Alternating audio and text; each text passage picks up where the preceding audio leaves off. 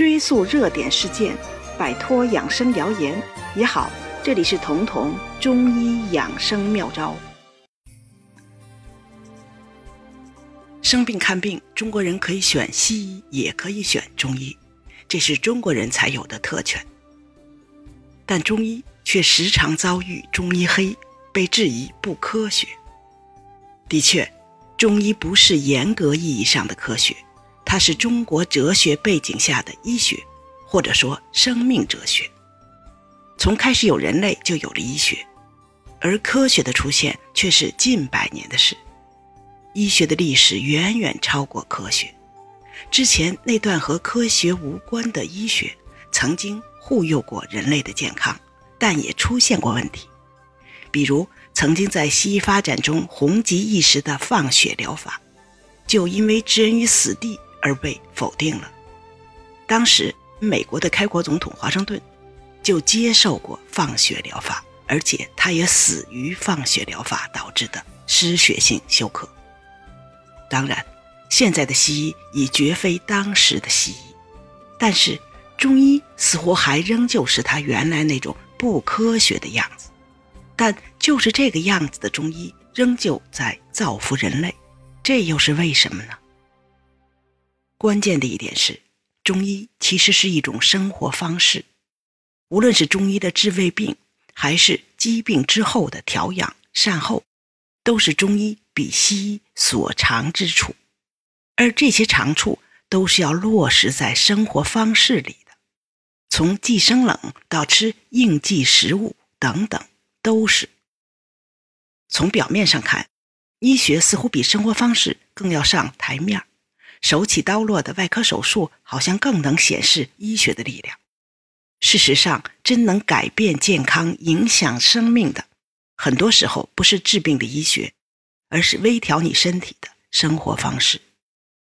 美国有个电影叫《晃动摇篮的手》，讲的是一个保姆最终改变了一家人的命运。一个围着孩子、围着厨房转的保姆，之所以有颠覆家庭的本事，就是因为她做的是。融在了每时每刻的生活细节里，这种改变在不知不觉中就发生了，直到出现根本的质变。具体到人的身体健康也是如此。经常有听友问我说：“我特别喜欢吃红烧肉，或者说特别喜欢吃甜品，但是血脂高、血糖高，怎么办？”我说：“那真的没办法，因为就算是用到了降糖药。”降脂药，如果你吃红烧肉、吃甜品的嗜好不变，药物的效果最多也只能你吃进去的红烧肉和甜品做抵消。还有听众问我，孩子大便干几天才解一次？因为孩子不爱吃蔬菜，不爱吃水果，也喝水很少，问我怎么办？我告诉他，这是你做父母的职责，因为孩子的病很单纯，除了几率很小的出生缺陷。一般孩子的问题都是父母没有喂养好，是错误的生活方式、错误的饮食习惯造成的。这个时候不能指望着医生、指望着药物，而是要指望家长帮助孩子改变错误的生活方式。遗憾的是，人们很少有耐心去重视乃至改变错误的生活方式啊、生活习惯，除非这个习惯致命了。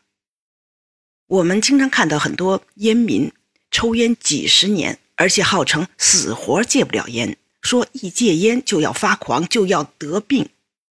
但是当他拿到肺部有阴影的诊断的时候，当天下午就把烟戒了，而且也没见他抓狂到哪去。现在危及生命的病，癌症、心脏病、糖尿病等等等等，大多都是生活方式病。就是因为人们没有决心和恒心去纠正致命的生活方式，总觉得病还没有发生，或者觉得自己能躲过去，还离我很远，可以以后再说，可以老了再改。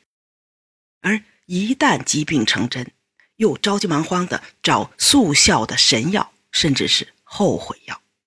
这个时候，大多要求助于西医了。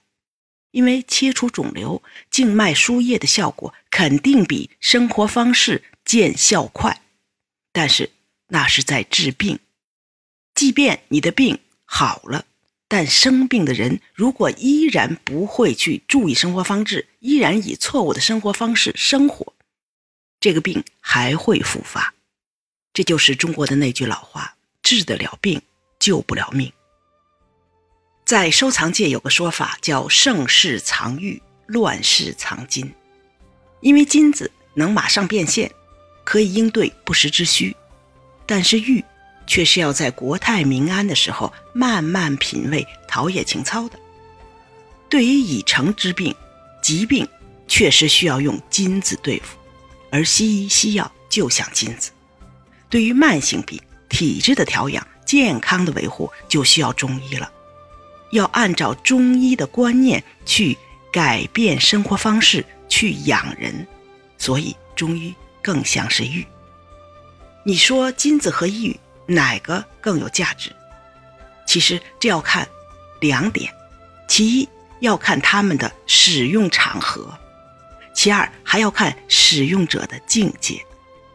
只可惜中医是玉，但很多人的病起于功利，治病之心也非常功利。这个时候，他们只能需要金子。